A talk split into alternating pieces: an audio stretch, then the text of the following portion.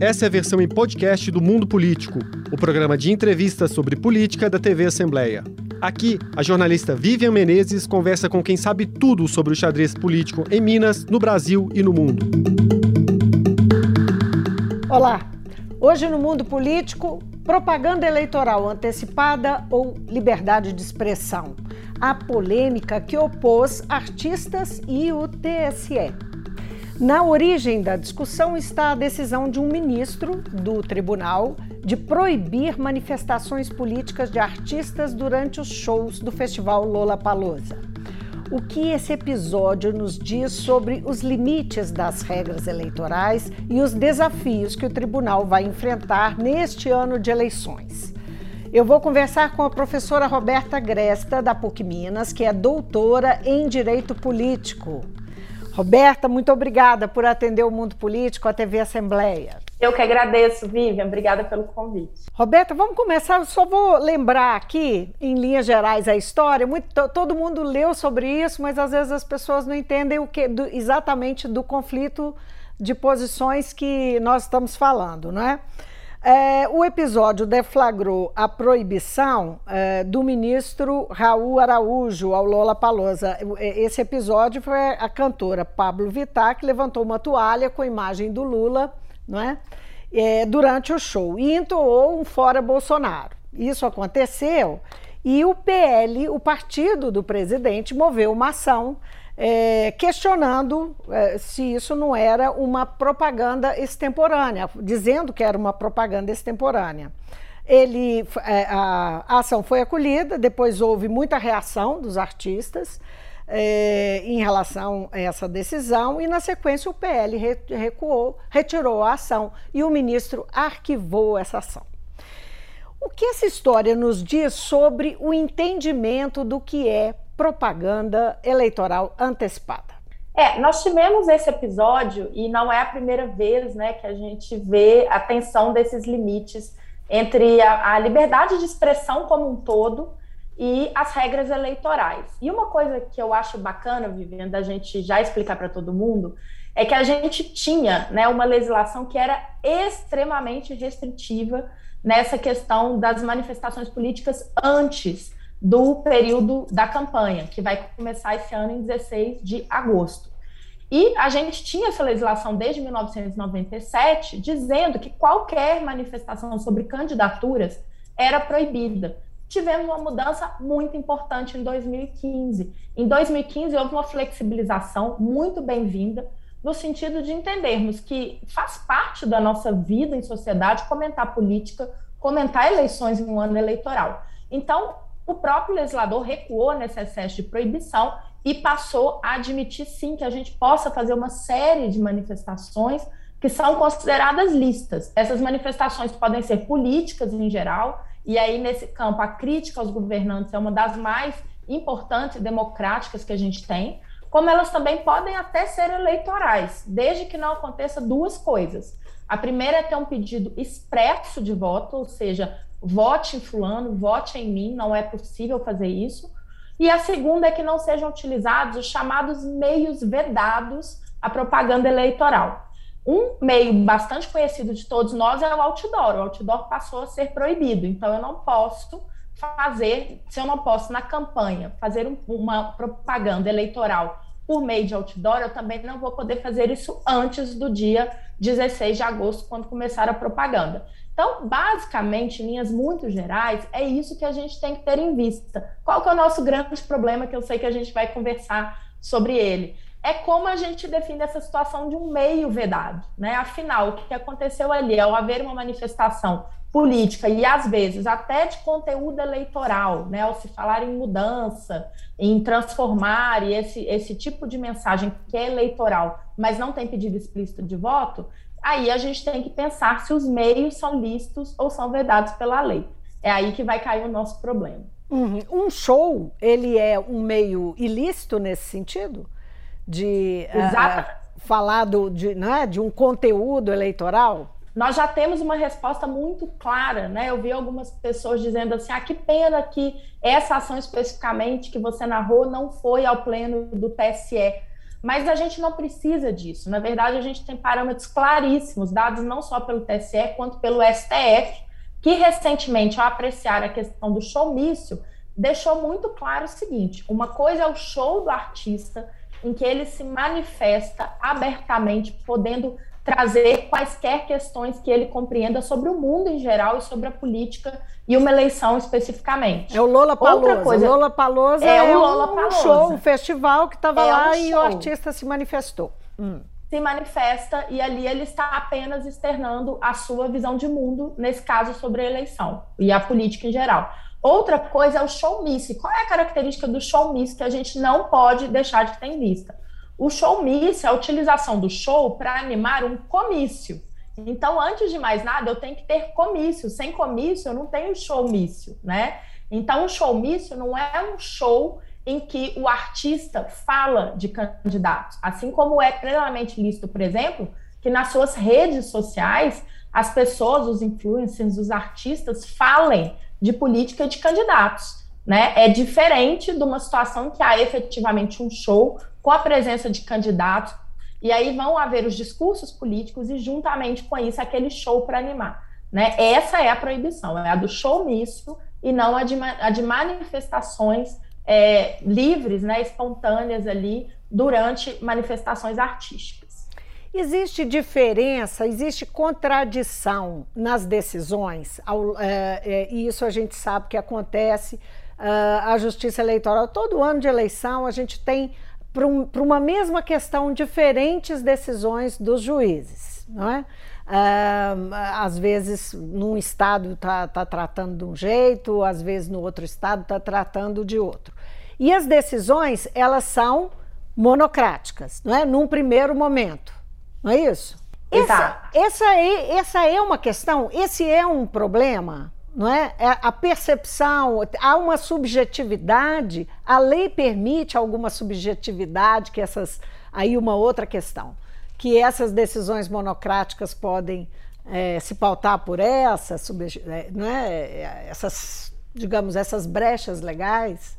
É, uma questão que a gente tem que ter em vista é que o ser humano, né, Vivian, ele é contraditório. Nós todos podemos, né, às vezes, pensar uma coisa num dia e pensar uma coisa no outro. A grande sensibilidade da justiça eleitoral especificamente é que tudo que acontece nesse âmbito é muito ágil, é muito rápido.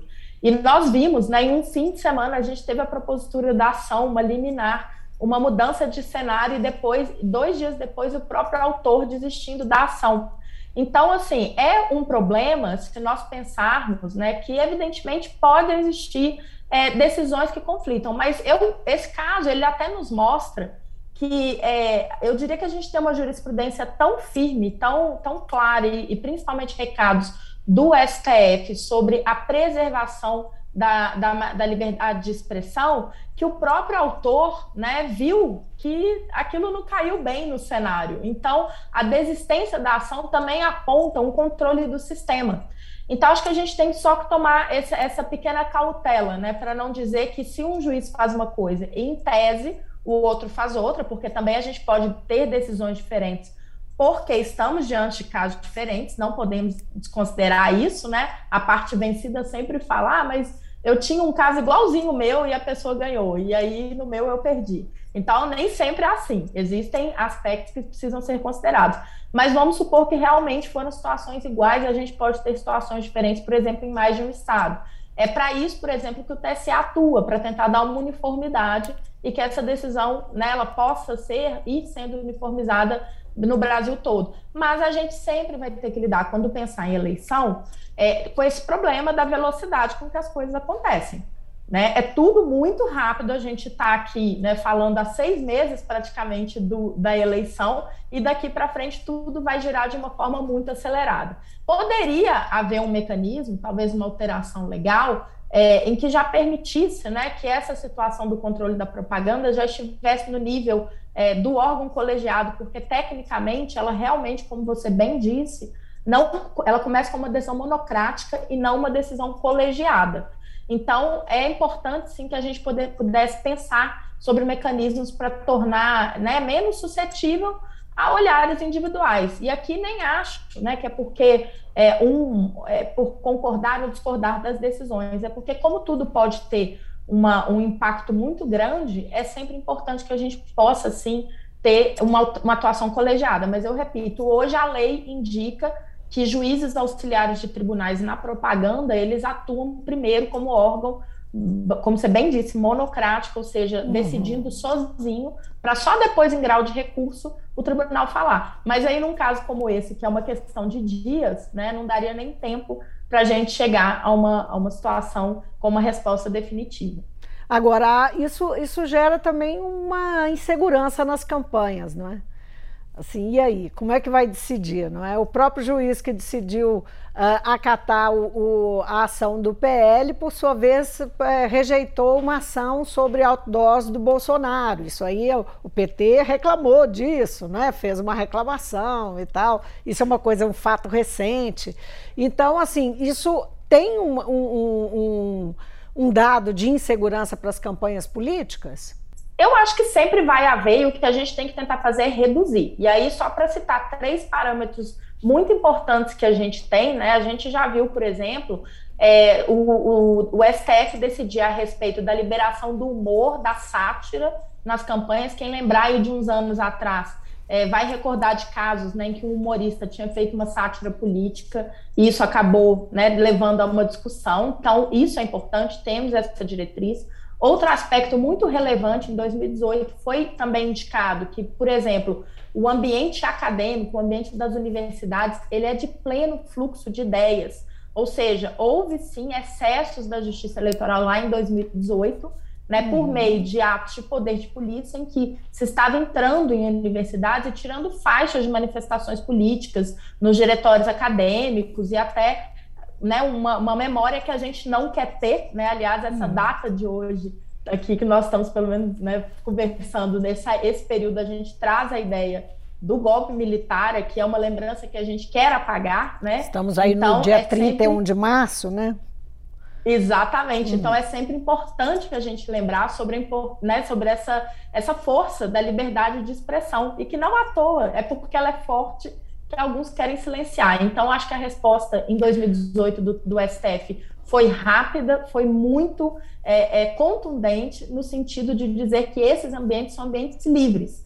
E agora, com essa resposta que a gente teve há, pouco, tempo atrás, há pouco tempo atrás, embora se estivesse discutindo a questão específica dos showmícios e dos eventos de arrecadação, se a gente ouve ali as manifestações dos ministros, né, a, a maioria ali foi por uma linha muito é, democratizante de dizer sobre a liberdade artística também como um ato político. Então, o que eu acho importante dizer é: as diretrizes estão aí, e às vezes em que nós tivermos situações em que, eventualmente, é, um, um, magistrado possa exceder aquilo, um ato de poder de polícia possa invadir essa esfera, é para isso também que existe a justiça eleitoral para controlar esses excessos e devolver né, o ambiente de normalidade. A justiça eleitoral ela não existe só né, para punir e dizer o que está errado. Às vezes ela vai ter que atuar também nessas correções e nesses estabelecimentos dessas premissas de atuação. Como eu disse, principalmente desde 2015,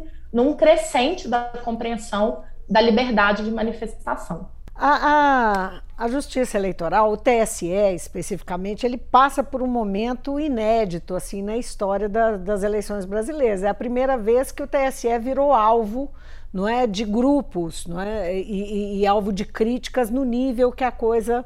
Uh, isso, isso nunca existiu, não é? é realmente uma novidade no cenário é, político do país. É, é, um, um, episódio como esse, assim, uh, isso gera uma, um cuidado maior do tribunal, uh, gera uma movimentação maior para é, evitar esse tipo de, enfim, para que não haja desgaste, para que não alimente é, críticas no sentido de uh, o tribunal eventualmente tolher liberdade de expressão. Como é que é? Eu penso o seguinte, Vicky, a gente tem que fazer, e aí você trouxe mais uma questão super importante, a gente deve talvez separar aqui dois ângulos de análise. Uma coisa é a crítica, inclusive para apontar erros de decisão. é, a crítica às instituições é um elemento muito importante da democracia. Nós não podemos é, é, daí extrair né, que há algo errado. Que bom que possa fluir críticas às nossas instituições, inclusive ao TSE, e citando esse caso, né, como a gente está discutindo aqui, como eu falei, eu acho que a força da crítica foi tão forte, foi tão grande, que o próprio autor da ação recuou. Veja, em tese ele tinha uma liminar favorável, que ele acabou não querendo fazer uso disso, né? Porque nós temos outras formas de controle, o controle social e o controle que vai ser feito, às vezes, né, inclusive pelo próprio eleitorado, avaliando como seus candidatos se movem, o fato da gente virar os olhos para a justiça eleitoral, eu vejo muito positivamente, que as pessoas acompanhem mais de perto as decisões, que a, a comente-se, né? Então, a gente teve nessa mesma semana o TSE é, destacado aí na campanha do jovem eleitor, que aconteceu exatamente na semana anterior uhum. ao festival é, Lula Palusa. A gente teve um destaque muito grande para engajamento de grandes né, artistas, influencers, chamando jovens, até internacionalmente, para se é, é, alistarem eleitores, o que é legal a gente ver que isso está na boca de todo mundo.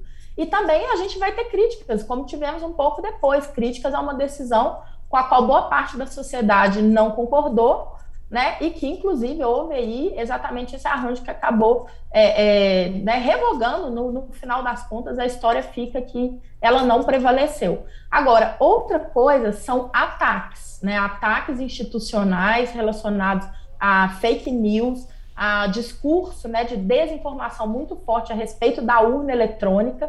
E esses sim, esses eu acho que nós precisamos combater, como vem sendo combatido é, no momento em que surgiram ali desde 2018, como foram combatidos muito fortemente é, pelo, pela gestão do ministro Luiz Roberto Barroso e seguem sendo agora pela gestão do ministro Fachin. Então, isso está no olhar da justiça eleitoral, né, com parcerias com é, a imprensa, com agências de verificação de notícias, com várias personalidades que se engajaram nisso. E, de novo, é bom porque nós estamos colocando, e aqui eu vou usar uma expressão assim, do lado certo, porque quando eu digo do lado certo, é o lado da preservação do nosso processo eleitoral. E não à toa a gente teve uma ótima notícia aí por esses dias também, que 82% das pessoas, na última pesquisa do Datafolha, afirmam que confiam na urna eletrônica. Então, veja, é uma vitória da nossa democracia, não é só do TSE.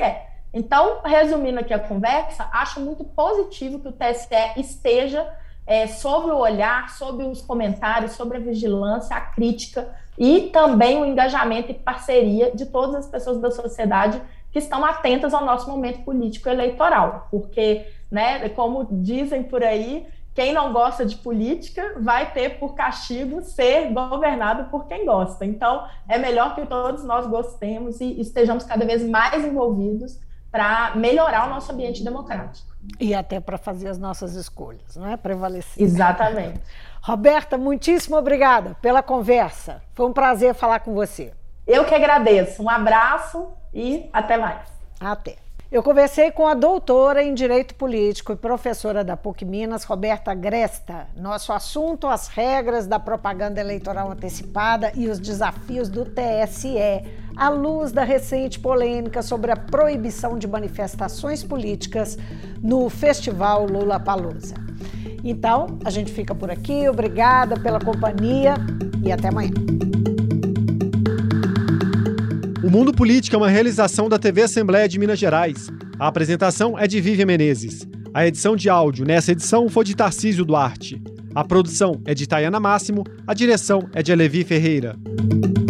Você pode seguir o Mundo Político nos principais tocadores de podcast. Assim, você não perde nenhuma edição do programa. Para assistir a essa entrevista e aos outros conteúdos da TV Assembleia, acesse almg.gov.br/tv.